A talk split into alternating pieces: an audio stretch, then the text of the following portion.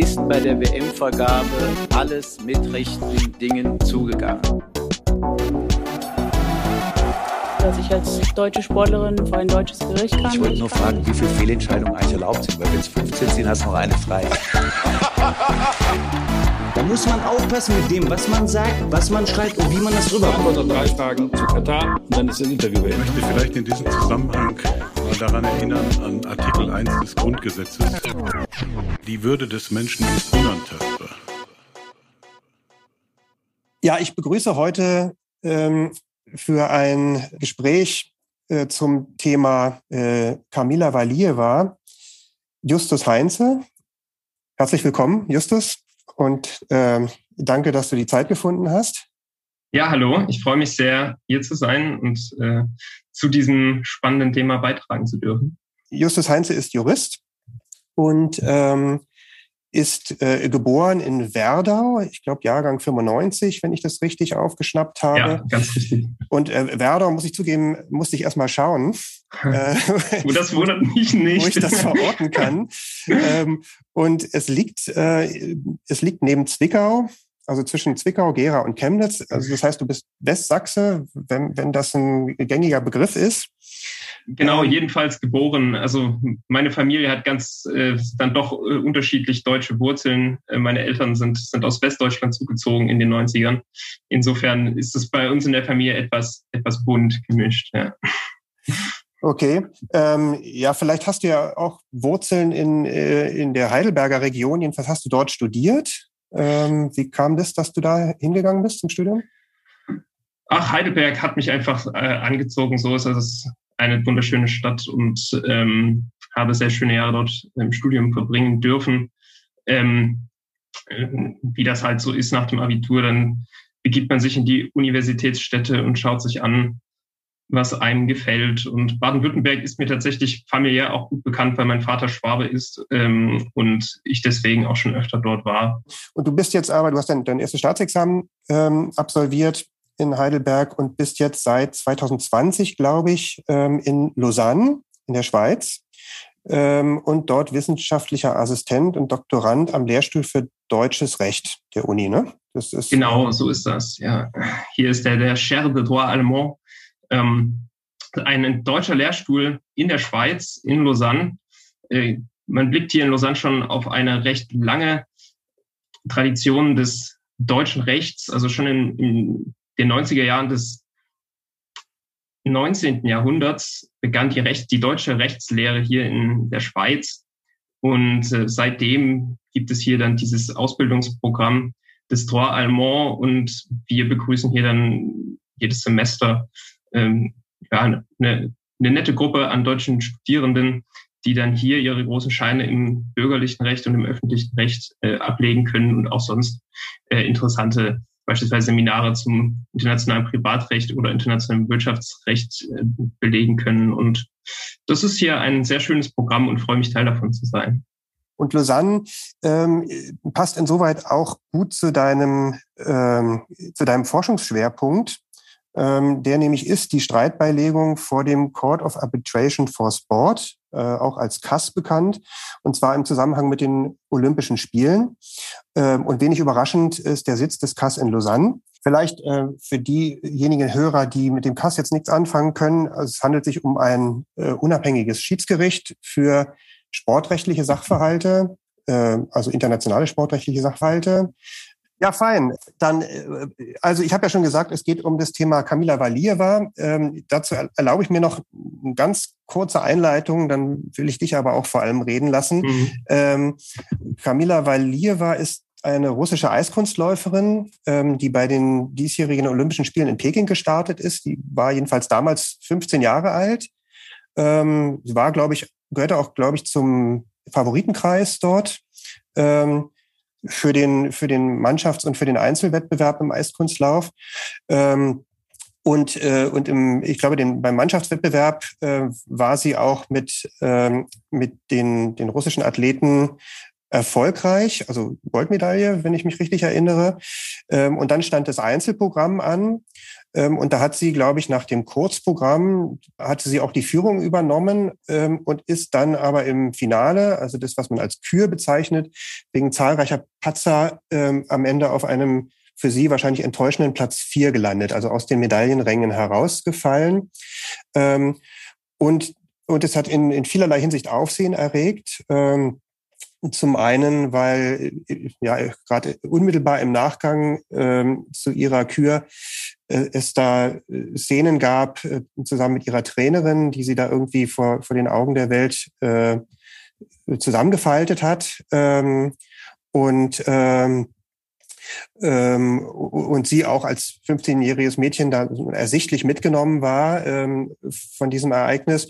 Und zum anderen, und darüber wollen wir vornehmlich heute sprechen, ähm, gab es, bevor sie überhaupt an den Start gegangen ist, ähm, ein ziemliches Hin und Her im Hinblick auf eine positive Dopingprobe, ähm, die ihr im Vorfeld der Olympischen Spiele entnommen worden war ähm, und die dann drohte dazu zu führen, dass sie überhaupt nicht starten kann. Ähm, und diese Startberechtigung, die hat sie sich dann erst kurz vor knapp erstritten. Insofern äh, war das alles für sie auf jeden Fall ein ziemlich äh, aufregendes Ding dort bei den Olympischen Spielen. Ähm, und ob das alles so im Hinblick auf, ähm, auf ihre Persönlichkeit, auf ihr junges Alter, alles so glücklich gelaufen ist, äh, darüber wollen wir heute einmal sprechen. warum sitzen wir hier eigentlich beide beieinander? Dieses Thema ist, hast du dir ähm, als eines deiner äh, oder als eines, das in deinen Schwerpunktbereich passt, ähm, angenommen ähm, und es gibt einen Aufsatz von dir ähm, in der Spoprax. Ähm, die, die genaue Quelle, die stellen wir natürlich wieder in die Show Notes. Und in diesem Aufsatz ähm, hast du dich sehr ausführlich mit dem Entscheidungshergang und vor allem auch mit der Entscheidung des KAS beschäftigt, ähm, auch durchaus kritisch. Und ähm, ja, dadurch sind wir gewissermaßen zusammengekommen ähm, und wollen darüber jetzt heute sprechen. Umso mehr freue ich mich jetzt, dich als Experten hier zu haben. Ja, sehr gerne. Also ich gebe dann mal einen kurzen Überblick über die Geschehnisse. Und zwar beginnt die Geschichte am ersten Weihnachtstag des vergangenen Jahres, also am 25. Dezember 2021. An diesem Tag trat Kamila Valieva nämlich an oder bei den russischen Eiskunstlaufmeisterschaften in St. Petersburg an. Und in diesem Rahmen wurde ihr ein in der Dopingprobe entnommen, also ein sogenanntes Sample in Form einer Urinprobe. Verantwortlich für diese Untersuchung war die russische Anti-Doping-Agentur, die RUSADA. Und dieses Sample, das ihr da entnommen wurde, wurde dann weitergeleitet zum Überprüfungszwecke an das von der Welt-Anti-Doping-Agentur akkreditierte Labor der Karolinska-Universität, nämlich des Universitätsklinikums, welches sich in Stockholm befindet. Also das Doping-Sample wanderte also weiter nach Stockholm und kam dann dort am 29.12.2021 auch an. Bemerkenswert ist insoweit, dass sich im Nachgang zu den ganzen Geschehnissen nicht zuletzt der WADA-Präsident zu diesem Vorgang äußerte. Das ist der Herr Witold Banka, ähm, der das noch gar nicht so lange ausübt, dieses Amt. Der war vorher übrigens polnischer Sportminister, ist jetzt aber eben WADA-Chef insoweit.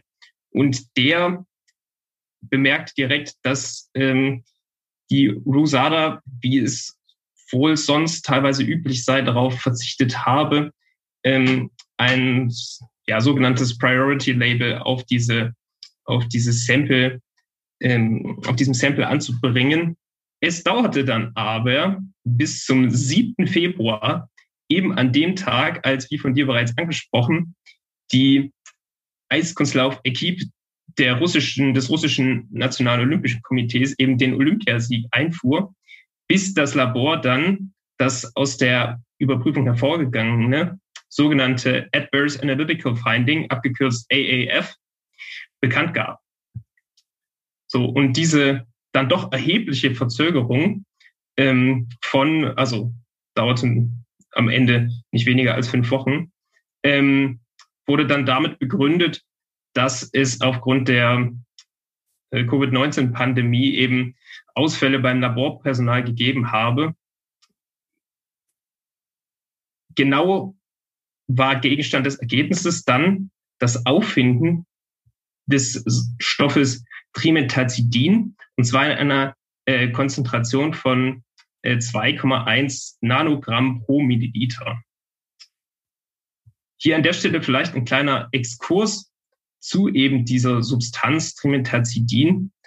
Also Trimetazidin wird eben auf der sogenannten Verbotsliste der WADA geführt. Das ist eine Liste, die die WADA erstellt, wozu sie ähm, aus dem WADA-Code heraus ermächtigt und verpflichtet ist. Und Tremetazidin ist jetzt erstmal, wollen wir uns nicht zu sehr vertiefen, aber äh, allgemein gesagt ein anti-ischämischer Stoff aus der Gruppe der Herzmittel, der normalerweise, so zumindest die Europäische Arzneimittelagentur EMA, für die Behandlung einer stabilen Angina eingesetzt wird, was einer Herz, was eine Herzerkrankung ist. Und die letztlich dazu führt, dass eben solche sogenannten ischämischen Zellen weniger Sauerstoff verbrauchen. Nebenwirkungen dieses Medikaments sind unter anderem Benommenheit, Kopfschmerzen, Hautausschlag, unter anderem auch Verdauungsstörungen oder Schwäche.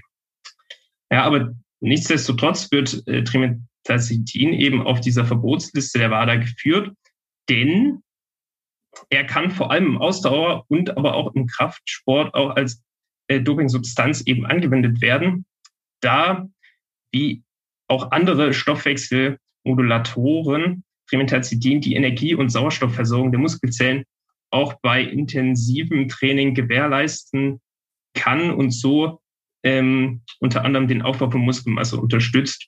Also das nur als Hintergrund, warum Trimetazidin dopingtechnisch überhaupt von Relevanz ist. Aber ist das, kurze Frage ähm, äh, vom Laien, ähm, Gibt's also ich bin auch Laie, das ist jetzt auch nur angelesen, ja. Na, ich bin, ich bin aber dann in, der Situation jetzt gerade noch mehr Laie als du.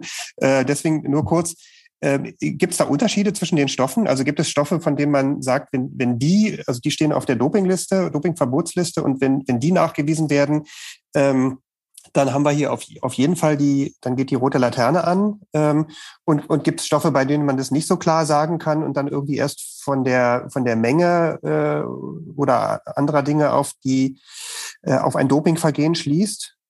Mhm, also ich sage mal so, die Menge ist im Grundsatz erstmal gar nicht so entscheidend, denn ähm, allein die Präsenz eines gewissen Stoffes, der eben auf dieser Wunschliste steht, kann bereits äh, einen Anti-Doping-Regelverstoß begründen. Also da wird dann gar nicht so sehr unterschieden. Äh, qualitativ ähm, muss allerdings genau hingeschaut werden und da wird tatsächlich zwischen unterschiedlichen, äh, unterschiedlichen Gruppen unterschieden. Ähm, und zwar gibt es ein, also gibt es sogenannte spezifische Stoffe zu unterscheiden von nicht spezifischen Stoffen. Und als dritte Gruppe noch recht jung im WADC, also im World Anti-Doping Code, ähm, oder auch WADA-Code genannt. Das sind sogenannte Suchtmittel. Die gibt es noch gar nicht so lange auf dieser Liste. Die gingen so ein bisschen auch aus Jurisprudenz hervor, weil man dann am Ende, nachdem es da einige Fälle gab, in denen ja beispielsweise Fußballspieler etc. dann möglicherweise mit äh, Kokain oder sonstigem erwischt wurden oder es gab auch schon spektakuläre Cannabisfälle bei Olympischen Spielen beispielsweise sogar ähm, die dann sogar über Medaillenvergaben oder so entschieden haben, äh, wo man dann gesagt hat, ja gut, da müssen wir vielleicht nochmal aufgrund von sagen wir mal, allgemeinen gesellschaftlichen ähm, Wertungen nochmal anders an die Sache rangehen. Unabhängig davon, jedenfalls diese drei äh, Stoffgruppen kann man unterscheiden. Aber im Nachhinein muss man dann ganz genau gucken, das ist dann sehr feingliedrig aufgeteilt im BADC, zu was für einem Sanktionsmaß dann letztlich das Auffinden dieses Stoffes führt. Und das Ausmaß kann reichen von einer bloßen öffentlichen Ermahnung bis hin zu einer vierjährigen Sperre. äh, beziehungsweise Suspendierung. Mhm. Und jetzt äh, zur Einordnung von Trimetazidin vielleicht direkt. Ähm, also Trimetazidin ist ein sogenannter nicht spezifischer Stoff. Und im Gegensatz zu ähm, spezifischen Stoffen wird hier auf Rechtsfolgenebene sozusagen die Beweislastverteilung mehr oder weniger umgedreht. Ja, sprich, bei spezifischen Stoffen wird auf jeden Fall davon ausgegangen, dass es hier so ist, dass eine höhere Wahrscheinlichkeit besteht, dass der Athlet oder die Athletin diesen Stoff aus ganz anderen Gründen, wie beispielsweise einer medizinischen Behandlung oder sonst was, genommen hat und aber der primäre Zweck jetzt nicht in äh, einer Steigerung der Leistungsfähigkeit oder so lag. Und deswegen sozusagen ist die Bürde für den Athleten oder die Athletin hier ähm, durchaus höher, wenn es sich um einen nicht spezifischen Stoff handelt. Okay, also sprich die die ähm, äh, Camila Valieva hätte äh, und, und, und das hat sie dann ja, glaube ich, auch äh, so versucht, ähm, irgendwie darlegen müssen und, und wie viel dann tatsächlich da an, an Beweisen auch äh, oder wie viel wie viel Ansprüche an die äh, an die Darlegungs- und Beweislast gestellt werden, ist ja dann so eine Frage. Ähm, aber sie sie hätte sich quasi entlasten müssen. Äh, und wenn ich mich richtig erinnere, genau, haben, also haben sie oder oder jemand anders hätte hätte dann nachweisen müssen. Das ist allerdings dann der entscheidende Nachweis, der geführt werden muss, dass der Stoff unvorsätzlich eingenommen wurde. Darauf käme es in dem Fall dann an. Genau, und da gab es ja, glaube ich, diese Geschichte mit dem Großvater, der eine Herzerkrankung hat, ähm, die, äh, die dort im Laufe des Verfahrens dann von ihrer Seite vorgebracht wurde. Wie ist denn das jetzt weitergegangen? Also die, die Entscheidung darüber, was dann jetzt passiert, trifft die nationale Anti-Doping-Agentur, die Rosada zunächst? Genau, im allerersten Moment ist die Rosada dann zuständig. Später wurde dann nämlich am Folgetag auch Valier war selbst informiert und dann aber direkt auch schon über die Entscheidung. Und zwar wurde ihr mitgeteilt, insbesondere, also zunächst von der RUSADA nämlich, dass das Auffinden dieses Analyseergebnisses im allerersten Moment eine, eine sogenannte vorläufige Suspendierung auslöst. Sprich, ab dem Zeitpunkt des Auffindens dieses Stoffes ist sie suspendiert, womit sie im Grundsatz ja jedenfalls mal unter der Jurisdiktion der russischen äh, Sportorganisation nicht an ähm, Wettkämpfen teilnehmen darf.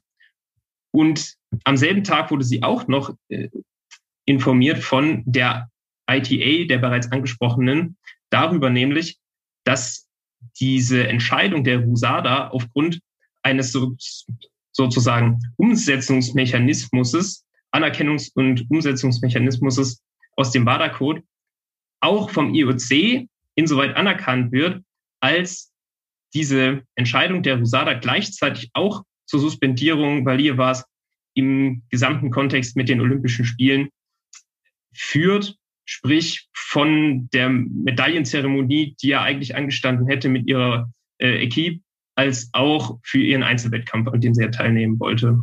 Und in dem Fall wäre es so äh, oder war es so gewesen, dass, äh, dass dass die Rosada im Prinzip angeordnet hat, dass die Athletin sofort aus dem Verkehr zu ziehen ist. Das heißt also nicht mal mehr die Siegerehrung für den Wettbewerb mitmachen äh, kann, den sie zuvor gewonnen hat. Ähm genau, also das, das war sozusagen die Konsequenz aus der Anordnung der Rosada. Mhm. Genau, das äh, okay. war der Automatismus, der dem zugrunde lag, ganz richtig. Das, ähm, ja, also das ist natürlich irgendwie alles äußerst unschön, ähm, aber, ähm, äh, aber natürlich wohl einfach Folgen aus, aus diesem Prozess der, der positiven Probe, dann musste es ja wahrscheinlich schnell gehen. Was ist denn dann genau passiert? Ja, also die Athletin, beziehungsweise für sie dann äh, ihre gesetzlichen Vertreter etc. hatten natürlich großes Interesse dran, ähm, hier irgendwie sicherzustellen, dass sie nicht davon ausgeschlossen werden würde, eben an diesem olympischen Finale teilnehmen zu können, in das sie ja mehr oder weniger als Favoritin gegangen war. Sie hatte im Übrigen auch dieses Jahr bereits im Januar die Europameisterschaften für sich entschieden. Ja, und äh, nicht zuletzt dort war sie schon, äh, oder mit diesem Hintergrund war sie natürlich mit entsprechenden Ambitionen da äh, hineingegangen.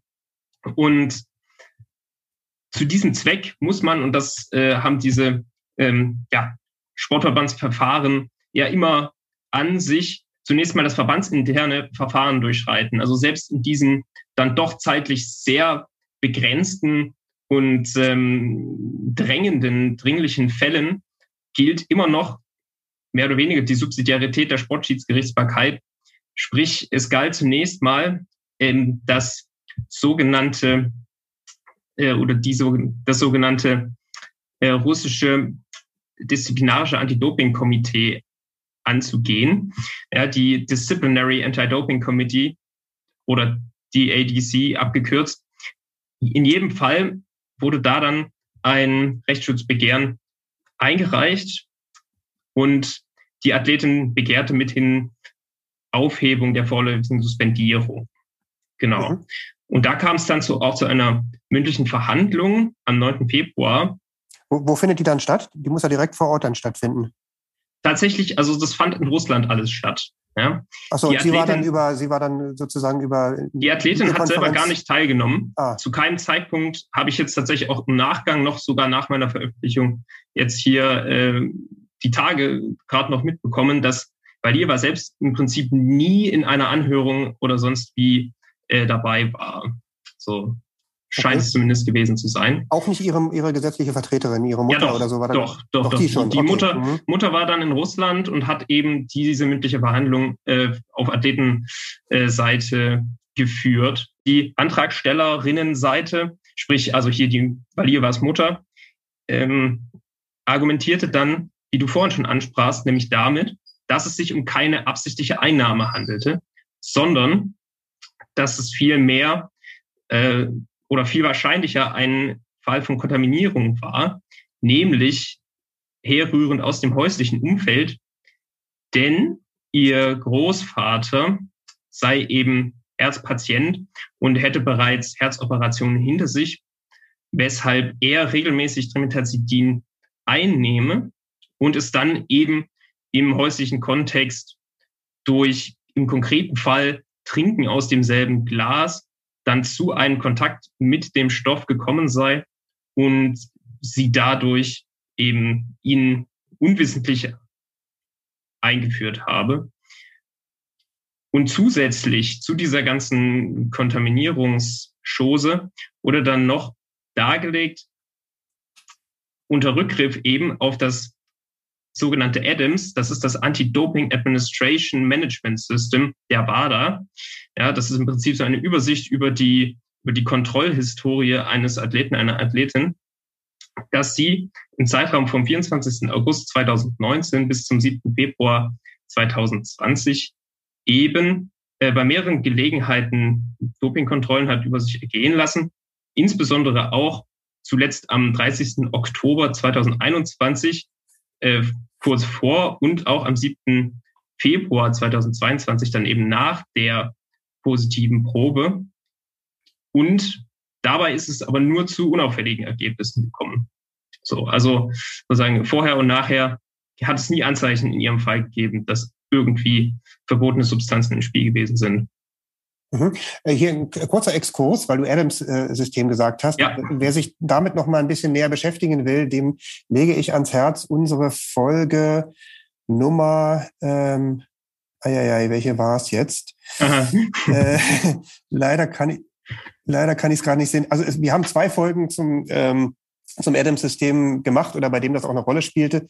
Ähm, das eine ist die ähm, ist die Folge, die wir mit ähm, mit Lars Mordziefer gemacht haben, das Interview, ähm, also ähm, dem Vorsitzenden der Nationalen Anti-Doping-Agentur, äh, Tour de Nada nennt sich die Folge. Ähm, und die andere vorhergehende Folge war mit dem Landesdatenschutzbeauftragten von Baden-Württemberg. Da ging es unter anderem um das Thema ähm, Datenschutz äh, VfB Stuttgart, aber eben auch Datenschutz im Zusammenhang mit ähm, dem äh, mit dem Anti-Doping-System. Ähm, also wer da noch mal reinhören möchte, der kann sich dazu ein bisschen informieren. Ja, und nur um das noch kurz abzuschließen, wie eigentlich dann vorgegangen wurde hier von äh, Seiten der mehr oder weniger Verteidigung. Ähm, also es wurde dann auch noch darauf abgestellt, dass ähm, unter Bezugnahme im Übrigen auf Sachverständigenvorträge Trimetazidin eigentlich nur wirklich gewinnbringend bei regelmäßiger Einnahme eingesetzt werden kann. Und außerdem die gefundene Konzentration ja sogar mehr oder weniger unter der eigentlichen Nachweisgrenze liegt, weshalb man sogar von einem sogar ein Messfehler denkbar gewesen wäre.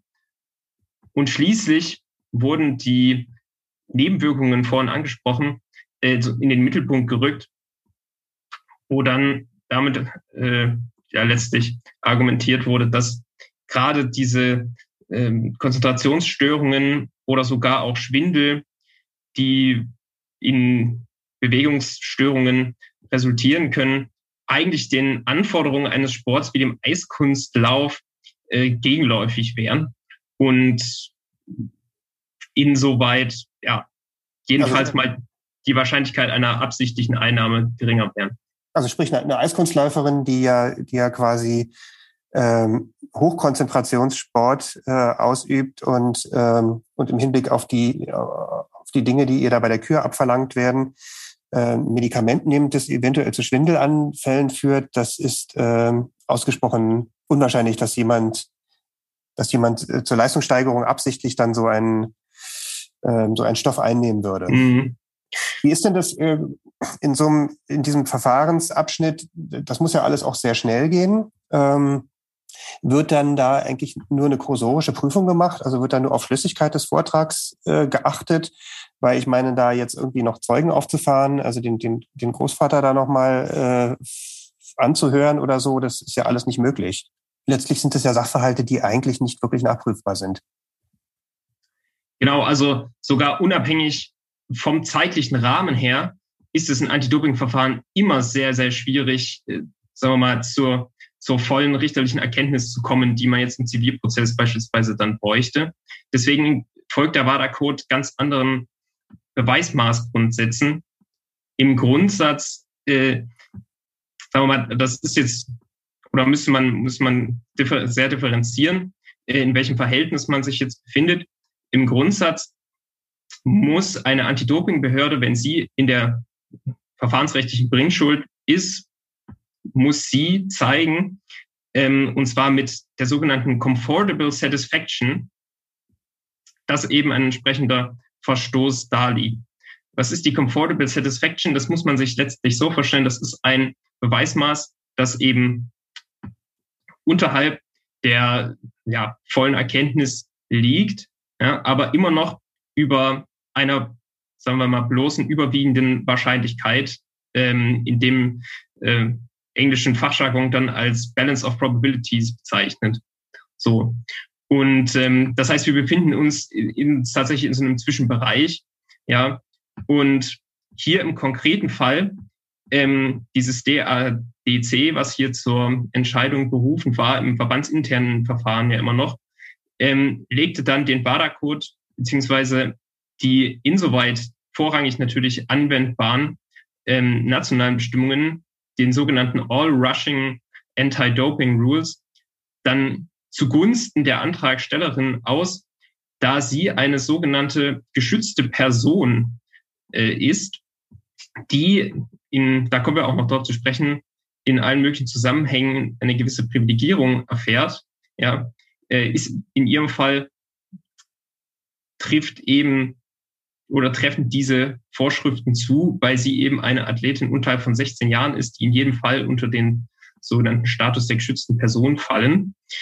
Und da reichte bereits eine reasonable possibility aus, hier nach dem Komitee. Und die sahen sich dann insoweit überzeugt, dass sie letztlich zur Aufhebung dieser Suspendierung gelangten, also mithin es insoweit für hinreichend möglich hielten, dass eben ja sozusagen in der Hauptsache dann letztlich äh, man nicht zu einem entsprechenden sanktionierbaren Anti-Doping-Regelverstoß käme. Mhm, okay. Das heißt also, die haben die, äh, die Suspendierung aufgehoben. Genau. Ähm, und, ähm, und ja, dann ging es äh, straight away weiter zum Court of Arbitration for Sports, zum CAS.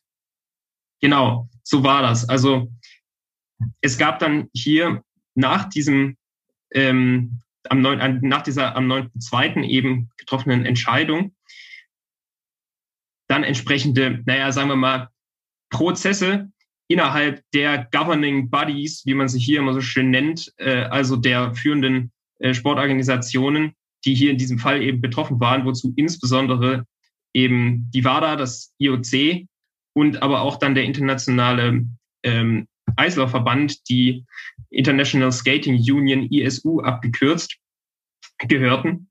Und zuerst wurden dann IOC und WADA aktiv, die am 11. Februar jeweils einen dann sogenannten Berufungsantrag beim KAS einreichten. Zuständig beim KAS, ähm, auf die Zuständigkeit gehen wir jetzt im konkreten Fall nicht viel näher ein. Ähm, das ist dann für so verfahrensrechtliche Nerds wie mich dann noch interessanter, aber das war in diesem Fall jetzt nicht so sehr problematisch. Insoweit ähm, richteten sie nämlich das Gesuch an die Ad-Hoc-Division des KAS, die nämlich und das betrifft jetzt meine Forschung äh, sehr intensiv eben für diese Verfahren ähm, aus Anlass und im Zusammenhang mit den Olympischen Spielen zuständig ist.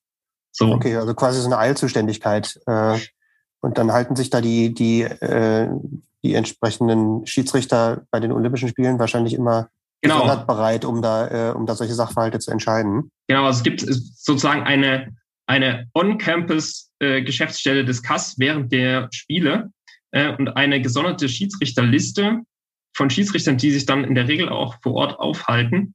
Ja, und auch, wie gesagt, also Geschäftsstelle mit äh, Ad-Hoc-Clerk und so weiter. Und die führen eben Verfahren in Eiltempo durch. Ja, also innerhalb von 24 Stunden soll im Regelfall ähm, entschieden werden. Interessant an der Sache ist aber, dass es sich aber um kein Eilverfahren im engeren Sinne handelt, sondern äh, tatsächlich um finale Schiedsverfahren. Also es werden da ähm, Final Arbitral Awards am Ende erlassen. Ähm, aber da führt jetzt vielleicht zu weit an der Stelle. Mhm. Äh, jedenfalls genau in so einem Verfahren befinden wir uns, in so einem sogenannten Ad-Hoc-Verfahren. Ja. Okay, aber dazu habe ich doch noch mal zwei Fragen. Erstens, mhm. äh, weil du sagst, das ist Final. Ähm, also wir Juristen kennen, wissen ja, dass man ähm, jedenfalls im, im Zivilrecht ähm, einstweilige äh, einstweilige Verfügungen beantragen kann ähm, und dass die aber später durch Hauptsacheverfahren bestätigt werden müssen. Ne? Also, also es gibt eine, eine schnelle Entscheidung durch ein Gericht äh, und weil man, weil man weiß, dass das Gericht natürlich nur wenig Zeit hat, ähm, sich äh, zu einer Entscheidung zu kommen, wird es dann später nochmal in einem Verfahren, für das man sich viel länger Zeit machen kann, überprüft und dann kann das Ergebnis nochmal ein anderes sein. Das heißt aber hier war es so, das hätte gar nicht mehr überprüft werden können im Nachgang oder hätte, hätte dann doch nochmal ein, ein Verfahren stattfinden können, wo, wenn jetzt beispielsweise die, die Camila die Goldmedaille gewonnen hätte, dann im Nachgang entschieden worden wäre, sorry, war doch ein Dopingverstoß, musste jetzt wieder abgeben. Ja, okay, also da, da, das war dann in dem Zusammenhang etwas zu oberflächlich gesagt. Also der Grundsatz ist jedenfalls, dass finale Schießsprüche gesprochen werden. Aber natürlich gibt es auch die Möglichkeit, einstweilige Beschlüsse zu fassen. Ähm, also es gibt in diesem abgekürzten und beschleunigten Verfahren auch die Möglichkeit, einstweilige Maßnahmen zu erlassen. Das geht. Ähm, und es gibt auch die Möglichkeit, möglicherweise bestimmte Teilfragen insoweit abzutrennen und dann erst später vor dem Kass zu verhandeln. Ja, also hier geht es vor allem darum, diesem über allem schwebenden Damoklesschwert ähm, der schnellen faktischen Erledigung Abhilfe zu leisten. Sprich, wenn nicht vor dem Wettkampf über diese Suspendierung entschieden wird, dann kann gar nicht mehr darüber entschieden werden. Ähm, in diesem Fall wäre es möglicherweise insoweit weniger fatal gewesen, als dass sie ja hätte teilnehmen können. Aber wenn wir uns den umgekehrten Fall vorstellen, dass sie beispielsweise belastet wäre nach wie vor durch diese vorläufige Suspendierung, ähm, sie niemand mehr retten kann, wenn die Spiele einmal gelaufen sind. Mhm. Ist das dann, ist das dann so eine Art Interessenabwägung, die dann da stattfindet? Also, dass man, dass man im, im Prinzip darauf schaut, wo, äh, welchen, wo sind die Nachteile, wo wiegen die Nachteile schwerer, wenn man sie jetzt, ähm, wenn man sie jetzt teilnehmen lässt und im Nachhinein kommt raus, sie hätte gar nicht teilnehmen dürfen, im, im Vergleich dazu, dass man sie nicht teilnehmen lässt, ähm, und zwar unberechtigterweise und ihr dadurch entgeht, naja, also zum einen die Aussicht da, äh, äh, Ruhm und, und Erfolg zu ernten und zum anderen natürlich auch die, ähm, ja, das, die Wahrnehmung des Ereignisses an sich, ne? Also, dass sie da überhaupt mit dabei sein kann bei diesem Wettbewerb.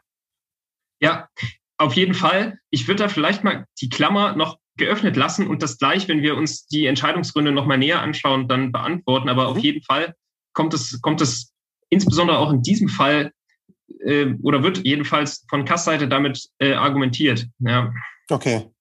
Dann äh, ja, lass uns doch mal wissen, was jetzt sozusagen die, die Knackpunkte der Kassentscheidung waren. Vielleicht kannst du die Entscheidung auch kurz vorwegnehmen, was, was bei rausgekommen ist. Ich meine, man kann sich da ungefähr vorstellen, denn wir wissen ja, wie die Sache weitergegangen ist. Ja, also der Kass hat, beziehungsweise wenn man vom Kass spricht, muss man auch immer genau sein, der Kass ist ja eine Schiedsinstitution. Entschieden hat insoweit gar nicht der Kass, sondern ein Kass-Panel. Ähm, sprich Panel, also ein Tribunal von Schiedsrichtern, die eben für dieses konkrete Verfahren jetzt eingesetzt wurden. Und dieses Kass-Panel, bestehend aus drei Schiedsrichtern dann in diesem Fall, ähm, hat am Ende entschieden, die dem Rechtsschutzbegehren der Athletin äh, nachkommende Entscheidung des eben äh, der des Disciplinary Committee der Husada also zu halten. Ja, sprich, sie durfte teilnehmen am mhm. Schluss. Ja, also wurden die Anträge der Organisationen, insbesondere des IOC oder des IOC, der WADA und der ISU abgewiesen. Das war letztlich der Outcome, ja.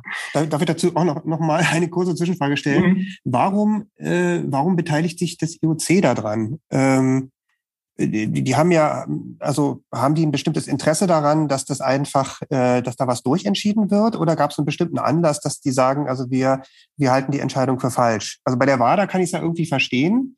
Ähm, und bei der, bei der nationalen Anti-Doping, äh, könnte ich es auch noch verstehen, aber, aber wieso das IOC?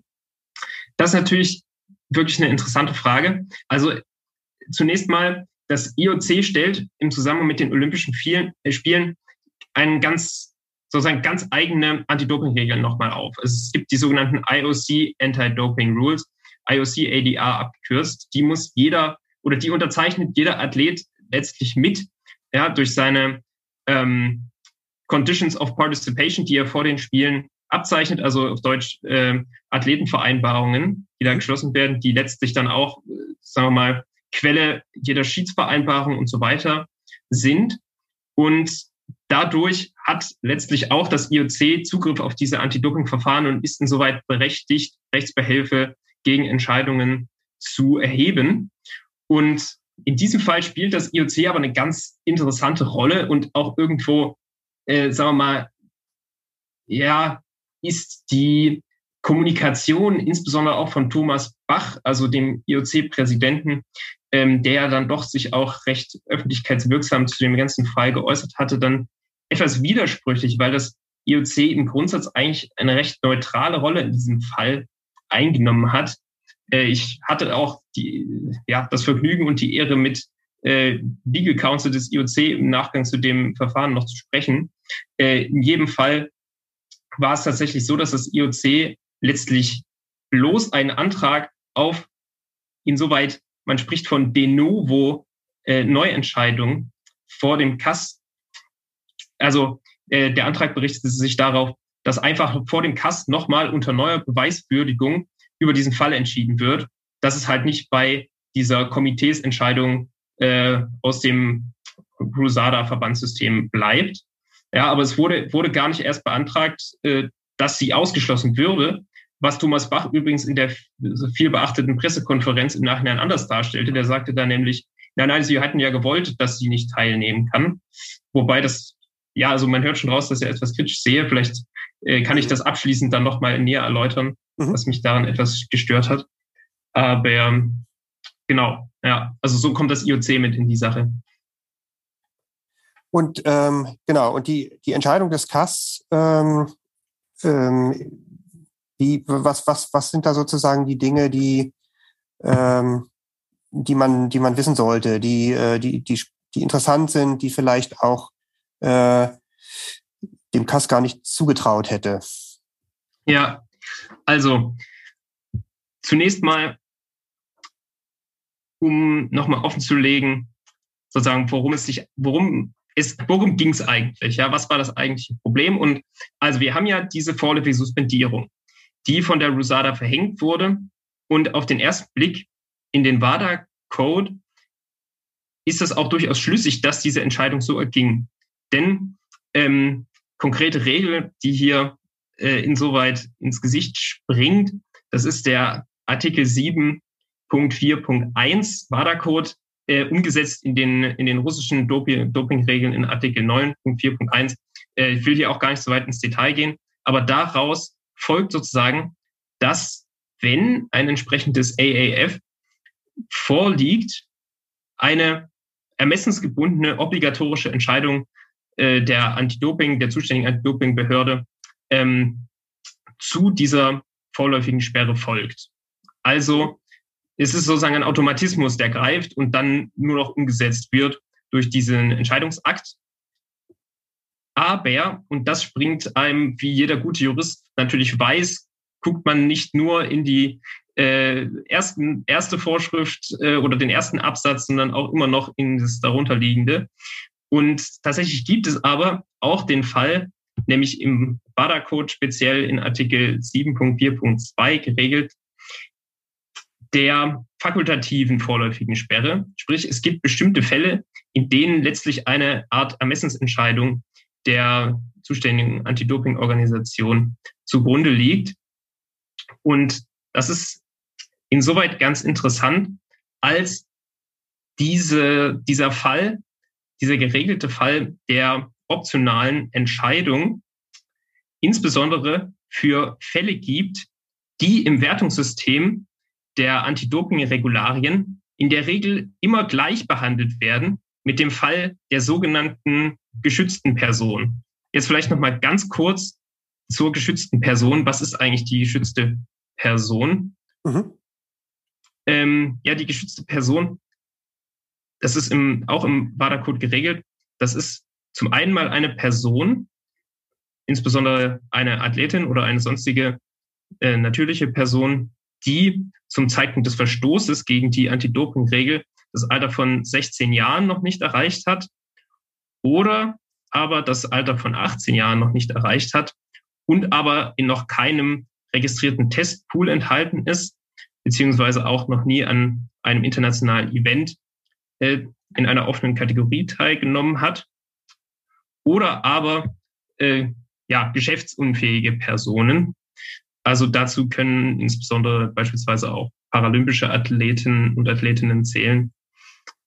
Und vielleicht auch zum Grund, warum sind die besonders behandelt? Und da kann man letztlich zu, ja, eine Parallele zu nationalen Rechtsordnungen ziehen, die minderjährige oder sonst geschäftsunfähige oder beschränkt geschäftsfähige Personen irgendwie privilegieren. Und ähm, Telos ist letztlich, dass diese Athleten oder anderen Personen unterhalb eines bestimmten Alters oder einer bestimmten, sagen wir mal, intellektuellen Kapazität eben ja noch gar nicht die geistige Fähigkeit und Reife besitzen, die im Kodex enthaltenen Verhaltensverbote und Gebote richtig nachzuvollziehen und, und zu reflektieren.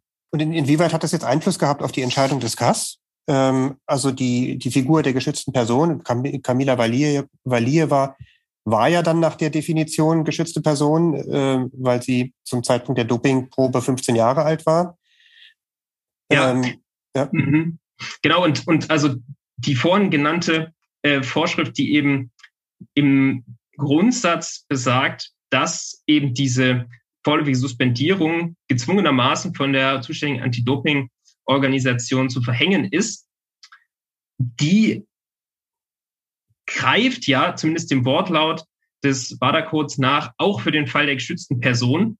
Und genau da sagt das äh, CAS-Panel, das widerspricht den Wertungen des Codes insgesamt, weil immer dieses besondere äh, Regime insoweit, das normalerweise auch für geschützte Personen zur Anwendung kommt und eben aber auch die Fälle von kontaminierten Produkten oder so und so weiter betrifft, dass dieses Regime in der sozusagen den gegenüberstehenden Regelung, die eben diese fakultative vorläufige Suspendierung beinhaltet, berücksichtigt ist, aber eben nicht auf die geschützte Person ausgelegt ist.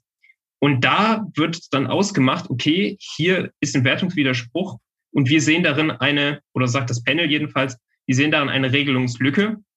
Vielleicht nochmal noch mal ja. für mich zum Verständnis. Also die, der Kritikpunkt des Kass ähm, ist, dass die ähm, ja, also dass das, das, das WADA-Code-System nicht berücksichtigt die Besonderheiten, die für die geschützte Person gelten, also ja, sagen wir mal eine 15-Jährige, ähm, bei der bei der Frage, ähm, ob dort jetzt eine äh, eine Suspendierung zu verhängen ist oder nicht. Also dass die im Prinzip ähm, da gleich behandelt werden wie nicht geschützte Personen. Ich meine, man muss ja sehen, das Anti-Doping-Regelsystem legt den betroffenen Athletinnen und Athleten eine ganze Reihe von Verhaltenspflichten auf. Ja, also äh, schon allein ähm, diese ganze Reihe an relevanten Substanzen und Stoffen, die eben auf der Verbotsliste stehen und dann die entsprechende Pflicht, äh, selbst zu wissen, welche Stoffe dort sind. Stichwort Strict Liability. Ähm, heißt umgekehrt, also ich muss mich als Athlet, als Athletin im Vorhinein informieren, und wissen, was ich zu mir nehme, etc. Ja, und ansonsten bin ich erstmal liable und nur unter Umständen kann ich mich dann noch irgendwie rausreden. Und dieser Grundsatz gilt natürlich auch für den Minderjährigen, die Minderjährige beziehungsweise die geschützte Person. Ja, und nur die geschützte Person, die aber sonst ähnlich wie diese genannten Fälle im WADA-Code, was jetzt hier Rechtsfolgen und so weiter angeht, also das Sanktionsmaß, die Dauer der Suspendierung und so weiter, immer parallel gehandhabt werden. Nur die geschützte Person wird jetzt bei der vorläufigen Suspendierung auf einmal nicht genauso behandelt. Und so kommt man jetzt dazu, dass da eine Regelungslücke besteht. Okay, also ähm, wir können ja gleich nochmal ähm, am Ende, wenn es darum geht, was, was kann man denn jetzt, was wollen wir mhm. jetzt eigentlich daraus oder was ähm, gibt es da irgendwie Handlungsbedarf, ähm, bin ich dann nochmal auf dein, deine Ideen gespannt. Jo. Ich will vielleicht mal kurz sagen ja. wollen, dann, wie, wie das Kass-Panel das jetzt gelöst hat dann letztlich. Ja, gerne.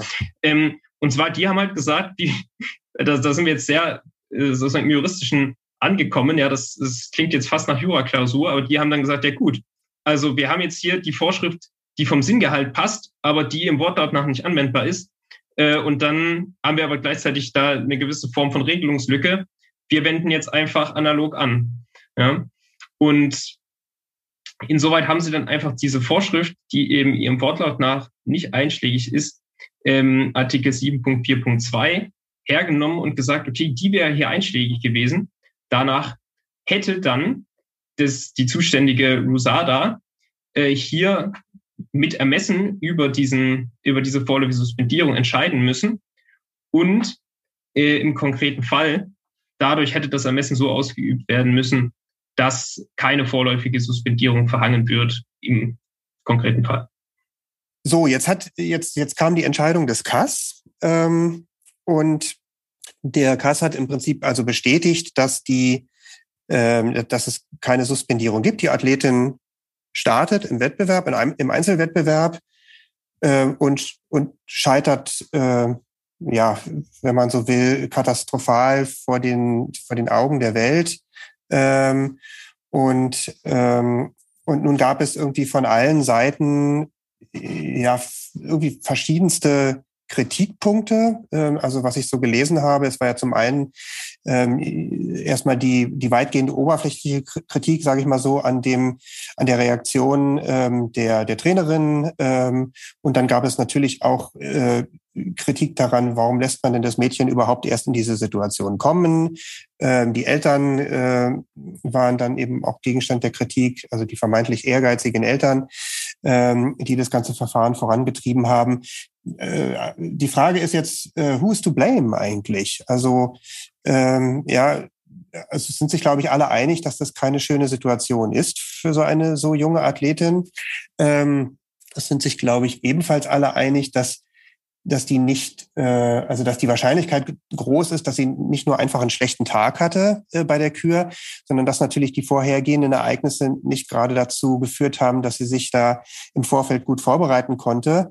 Ähm, wer hat jetzt was falsch gemacht? Ähm, war es jetzt irgendwie auch auch der Umstand, dass das so lange gedauert hat, also dass man da nun, nun echt erst an, also noch während der Olympischen Spiele darüber entscheiden musste, ähm, ist die Rusada äh, verantwortlich äh, oder ist es das Dopinglabor, das so lange gebraucht hat? Ähm, ist, ist da einfach ein Fehler im System? Ähm, was, was würdest du sagen? Ja, also das ist wirklich eine total relevante und interessante Frage und schwierig zu beantworten aus der Natur heraus. Interessant fand ich beispielsweise dann auch irgendwie die Reaktionen, die beispielsweise auch das IOC im Nachhinein, äh, insbesondere in Personam von Thomas Bach gezeigt hat, dass man dann im Nachgang erstmal das ganz große Fass aufgemacht hat und sich dann gefragt hat, ja, müssen, müssen wir jetzt gucken, müssen wir jetzt nochmal ganz neu alles bewerten, müssen wir jetzt doch, aber mal, globale, eine globale Altersgrenze für Minderjährige etc. einführen, geht das so jetzt gar nicht mehr weiter und so. Ähm, interessant war auch auf Nachfrage dann von äh, Journalisten, insbesondere auch aus Russland, kann ich mich noch erinnern, aus der Pressekonferenz, ähm, ob sich denn Thomas Bach bzw. das IOC mitverantwortlich fühlten für diese ganze Situation. Ähm, insbesondere könnte man ja auch die Idee kommen zu sagen, hey gut, also das IOC war unter den ersten, die dann sofort eingeschritten sind, als es dann doch erst hieß, sie dürfe teilnehmen, um dann diese Situation gerade erst zu provozieren, mehr oder weniger. Ja, also ähm, ohne, ohne diese Berufungsanträge mitten im Verlauf der Olympics wäre es ja gar nicht erst zum Kassschießbruch gekommen, etc. Äh, auch wenn es bis dahin ohnehin wahrscheinlich schon aufregend genug für die junge Camila war. Aber da ja, wand sich ähm, Herr Bach dann so ein bisschen mit vagen Floskeln zum Rule of Law und so weiter heraus. Andererseits ähm, sehe ich seinen Punkt. Ich meine, gut, Sie haben das AAF und irgendwas, sagen wir mal, so funktioniert leider das System oder der übel. Also in dieser Situation während der Spiele kann man dem IOC dann aus meiner Sicht auch nicht vorwerfen, dass sie dann den Rechtsweg da beschritten haben. Ähm, Vielmehr kommt es darauf an, dass im Vorhinein einiges schiefgelaufen ist. Und zwar insbesondere eben diese Verarbeitung des, des Doping-Samples. Und da muss man schon sagen, also die WADA stützte sich unter anderem im Verfahren äh, vor dem CAS-Panel dann darauf, dass ja dieser zeitliche Rahmen, ähm, sagen wir mal, 40 Tage der Verarbeitung eines Doping-Samples immer noch, ähm, sagen wir mal, unter dem gewöhnlichen liege. Dabei sehen die sogenannten International Standards, die die WADA selbst setzt und die ja sozusagen das organisatorische Prozedere und so weiter ähm, der Sample-Entnahme und Verarbeitung und dann Kommunikation äh, regeln, sehen diese eben vor, dass normalerweise im Grundsatzfall innerhalb von 20 Tagen ein Doping-Sample vom Labor zu verarbeiten ist. Ja, und die, also diese, dieser zeitliche Rahmen, der wurde hier ähm, um das Doppelte überschritten. Mhm. Und insoweit, sagen wir mal, ähm, was jetzt die Rosada angeht und diese Nichtmarkierung, die wir ja ganz am Anfang schon angesprochen hatten, muss man natürlich auch sagen, gut, also aus dem Adams äh, ging jetzt überhaupt nicht hervor, dass äh, man bei Valierwaren ein besonderes Auge drauf werfen muss. Insoweit finde ich es schon von vornherein schwierig, hier irgendwie eine, eine Diligence-Verletzung der ähm, Husada ganz konkret auszumachen. Ja, wenn da ein gewisses Verdachtsmoment vorgelegen hätte, hätte man natürlich, könnte man nochmal anders drüber sprechen. Ähm, und wenn man im Grundsatz davon ausgeht, dass jede Dopingprobe, jedes Sample gleich behandelt wird und im Grundsatzfall mal innerhalb von 20 Tagen äh, das Ganze ausgewertet wird, dann wäre es zumindest mal für die Olympics auf jeden Fall noch im Rahmen gewesen. Ja, und da muss man dann schon sagen, macht es sich natürlich die BADA, insbesondere der Chef, ähm, der ja dann sich hier äußerte, Herr Banker, dann auch irgendwie einfach zu sagen, okay, das wurde nicht gelabelt und dann kam es zu spät. Ähm, wenn es dann aber am Ende doch so ist, dass die WADA offensichtlich, sagen wir mal, das Monitoring über ihre akkreditierten Labore dann insoweit doch schleifen lässt, als das dann halt geht, wie es geht und dann halt auch mal doppelt so lange dauert, bis die Samples dann durchgehen. Mhm. Ja. Okay. Was ist denn, ähm, gibt es von dir aus jetzt auch, auch mit Blick auf das, was der, äh, wie sich der Kass geäußert hat, ähm, Vorschläge, wie man, ähm, wie man solche Fälle künftig anders behandeln könnte? Oder, oder wo siehst du Handlungsbedarf? Siehst du Handlungsbedarf ähm, vor allem bei der, ähm, beim, beim WADA-Code, also beim, beim Regelungswerk ähm, oder, oder vor allem auch beim, äh, bei, den, bei den einzelnen Abläufen? Ja, da, da vielleicht noch kurz ein Kommentar zu der noch Gegenstand des ja. Kasscode, äh, des, äh, der Kassentscheidung letztlich war, nämlich wurde hilfsweise auch noch damit argumentiert, dass wenn die Athletin selbst im Wege des einstweiligen Rechtsschutzes äh, vorgegangen wäre, um sich ihre Teilnahme zu sichern, ja, also gegen einen Ausschluss vorgegangen wäre, dass dann ihr hätte zugutehalten werden müssen, dass allein die Verhinderung ihrer Teilnahme eine insoweit irreversible Schädigung darstelle, weil sie als Favoritin sozusagen in diesen Wettkampf ging. Ja, und wie ich dann vorhin äh, so eingangs schon so ein bisschen versucht habe zu umreißen, dass es gerade im Zusammenhang mit den Spielen dann halt immer so ist, dass wenn die Spiele ablaufen, ohne dass die Athletin, der Athlet dann eben teilnimmt, die Sache gegessen ist, leider. Ja, und äh, eine Wiederholung nicht möglich ist und die Ex-Post-Anpassung auf diesem Wege auf jeden Fall ausgeschlossen ist. Ähm, und insbesondere in dem Zusammenhang argumentierte das CAS-Panel dann, dass es insoweit auf jeden Fall eingriffsschwächer wäre, zu sagen, okay, wir lassen sie jetzt teilnehmen, insbesondere in diesem Fall, der jetzt keinen ähm, eindeutigen Ausgang in der Hauptsache hat, sondern sogar aus Sicht des CAS-Panels eher sozusagen mit Erfolgswahrscheinlichkeit sogar für die Athletin hier äh, ausgestattet war, dass man in diesem Fall dann eben sagt, gut, wir lassen sie teilnehmen und wenn es dann am Ende doch anders kommt, dann ist es auf jeden Fall verhältnismäßiger, ihr mhm. nachher möglicherweise die Medaille zu entziehen oder äh, sonstige Anpassungen zu machen, ja, als aber von vornherein zu sagen, sie darf gar nicht erst mitmachen. Mhm.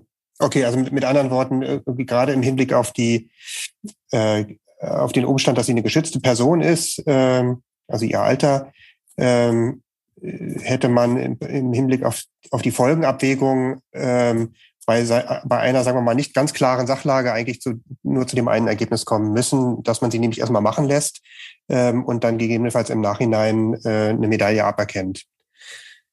Genau. Es ist äh, natürlich ja. irgendwie aus, äh, aus meiner äh, aus, aus, aus meiner Betrachtung als Sportfan ist es ja irgendwie ganz häufig dieselbe Frage. Ne? Ich finde ich finde ja schon, dass diese, äh, dass immer dann, wenn solche Fälle nachträglich entschieden werden, dass da doch immer auch jetzt mal unabhängig vom vom vom Alter ähm, der der Betroffenen, aber dass da doch immer viel auf der Strecke bleibt, weil man weil man ja im Zweifel dann auch immer den den Mitbewerbern ähm, das irgendwo das Erfolgserlebnis nimmt ja, und sei es nur, dass sie, äh, dass sie irgendwie bei der Siegerehrung ganz oben auf dem Treppchen stehen. Ähm, ähm, denn, das, denn die Situation irgendwie da äh, vielleicht Vierter zu sein und irgendwie gar nicht an der Siegerehrung teilzunehmen und im Nachhinein dann aber sich dann doch vielleicht die Bronzemedaille zu kriegen, bedeutet ja, dass jemandem da einfach ein großer, äh, ein großer Teil des olympischen Erlebnisses genommen wurde. Ne? Und das ist äh, ja Sicher, aber genau das Argument kann man auch umdrehen. Ja? Also das kann man genauso sagen, okay, möglicherweise hat sie ein armes Mädchen erwischt durch völligen Zufall. Ja. Ähm, natürlich, und das ist das große Problem am ganzen Doping, das Stigma, das äh, auf allem drauf lasst, ist natürlich riesig und unabhängig davon, das wissen wir ja bis heute nicht, ob es sich um einen Doping-Sinne, Dopingfall im engeren Sinne handelt oder nicht. Ja, wird sie für lange Zeit noch was mit sich rumtragen. Das ist auf jeden Fall klar, zumal das Urteil im Zusammenhang mit russischen Athletinnen und Athleten im Moment oder schon seit, sagen wir mal, 2018 spätestens äh, schnell gefällt ist. Ähm, und man deswegen aus meiner Sicht besonders vorsichtig sein muss bei der Behandlung der Fälle. Mhm. Und wenn es tatsächlich darauf hinausläuft, dass äh, sie ganz zufällig einen Stoff äh, eingenommen hat, der ihr am Ende wahrscheinlich bei einer globalen Betrachtung nicht mehr was gebracht hat, dann muss man genauso sagen, ist es äh, bedauerlich, wie ihr olympisches Erlebnis, insbesondere in Anbetracht, dass sie da als Favoriten reingegangen ist, dann am Ende ausging. Hm. Okay, ähm, abschließend noch, ähm, was, was glaubst du, hat der, der Kass-Schiedsspruch, äh, wird der irgendwas anstoßen? Genau, das wäre jetzt im Prinzip auch noch Antwort auf die vorhin bereits angestoßene Frage jetzt sozusagen des Aftermaths äh, gewesen. Also aus meiner Sicht indiziert der Kass-Schiedsspruch ganz eindeutig, dass hier diese, diese WADA-Code-Lücke zu schließen ist. Also diese Behandlung der geschützten Person im Zusammenhang mit den vorläufigen Suspendierungen ähm, muss auf jeden Fall anders geregelt werden beziehungsweise angepasst werden. Also das äh, privilegierende Regime muss hier auch auf die vorläufige Suspendierung erstreckt werden. Insoweit dann praktisch gesagt, dass dann die nationalen Anti-Doping-Organisationen auch eine Ermessensentscheidung treffen können und sich dann genau angucken müssen, okay, wir haben jetzt noch zwei Tage oder so, bis es zum Wettkampf kommt. Und jetzt in dieser Situation können wir auch gar nicht, sagen wir mal, in irgendeine Richtung, sagen wir mal, so richtig abschließend urteilen, aber wenn dann äh, die Anhaltspunkte eher sozusagen in, in favor der Athletin jetzt in diesem Fall stehen, dann müssen wir die Möglichkeit zumindest haben, möglicherweise auch zu sagen, okay, wir lassen sie jetzt teilnehmen oder wir äh, setzen jetzt eine vorläufige Suspendierung aus. Das auf jeden Fall einmal, was jetzt die regulatorische Seite angeht. Und aber es zeigt auch ähm, aus meiner Sicht, dass hier gerade auch die WADA beispielsweise so als über allem drohende ähm, Anti-Doping-Organisation dann doch auch, ja, sagen wir mal, was ihr, was ihr ihre Übersicht und Aufsichtspflichten und und das Monitoring und so weiter angeht, dann sich doch auch mal an der eigenen Nase manchmal packen muss und nicht immer nur die nationalen Anti-Doping-Organisationen im Nachhinein zur Rechenschaft zieht. Das wäre sicherlich auch ein weiterer Punkt. Also wie der Kass auch, äh, beziehungsweise das Panel ganz eindrücklich äh, in seinen Ausführungen im Kass-Schießspruch darlegt. Also es handelt sich um eine sehr lange Entscheidung. Es sind 41 Seiten und es wird wirklich über ganze Absätze hinweg äh, deutlich gemacht, wie hoch hier die Verantwortlichkeit der Anti-Doping-Organisationen sei und so weiter und dass die eigenen Standards hier letztlich stiefmütterlich behandelt würden. Und das war durchaus eindrücklich, ist man vom Kass vielleicht in dieser Deutlichkeit auch gar nicht so sehr gewohnt. Äh, insoweit sollte das durchaus zu denken geben. Okay, also äh, von meiner Seite dann vielleicht auch nochmal der, der Hinweis, also 44 Seiten Kassentscheidung ähm, hört sich 41 hört, 41 Seiten äh, hört sich hört sich äh, krass an ähm, und also das ist viel äh, und wer sich das äh, etwas leichter machen will, dem empfehle ich wirklich deinen Aufsatz, äh, weil weil die Entscheidung dort äh, auf deutlich weniger Seiten finde ich sehr sehr gut dargestellt ist. Ähm, also ja, wer, wer ganz tief reingehen will, mag sich Kass durchlesen. Ähm, wer nicht, der ähm, äh, dem, dem sei einfach äh, nur Lektüre des Aufsatzes ähm, empfohlen und dann da kriegt man schon einen sehr, sehr guten Überblick. Ja, ähm, vielen, vielen Dank, Justus. Und ähm, ich danke dir. Ja, ich, ich freue mich, ähm, dass du uns da ein, ähm, einen sehr, sehr fundierten Überblick gegeben hast zu diesem Thema. Ich freue mich auch, dass wir mal eine Folge haben, in dem wir ähm, keinen Fußballschwerpunkt haben, sondern auf ganz andere, äh, auf ganz andere sportrechtliche Gesichtspunkte zu sprechen gekommen sind. Und ähm, ja, ich bin gespannt. Vielleicht trifft ja deine Prognose zu. Die nächsten Olympischen Spiele sind 2024 in Paris. Ich bin kein Experte und weiß nicht, wie schnell die WADA umsetzungsfähig ist, ähm, aber vielleicht findet, findet ja davor schon was statt. Muss man sehen, auf jeden Fall. Wir ja. bleiben gespannt. Ja.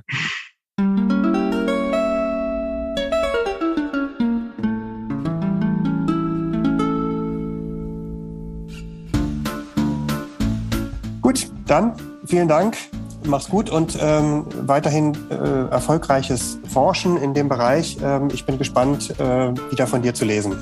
Ja, vielen Dank. Ich wünsche euch auch alles Gute mit eurem tollen Podcast, der wirklich eine Nische der Podcast-Landschaft ausfüllt. Ähm, freue mich, dass ich da sein durfte. Herzlichen Dank. Jo.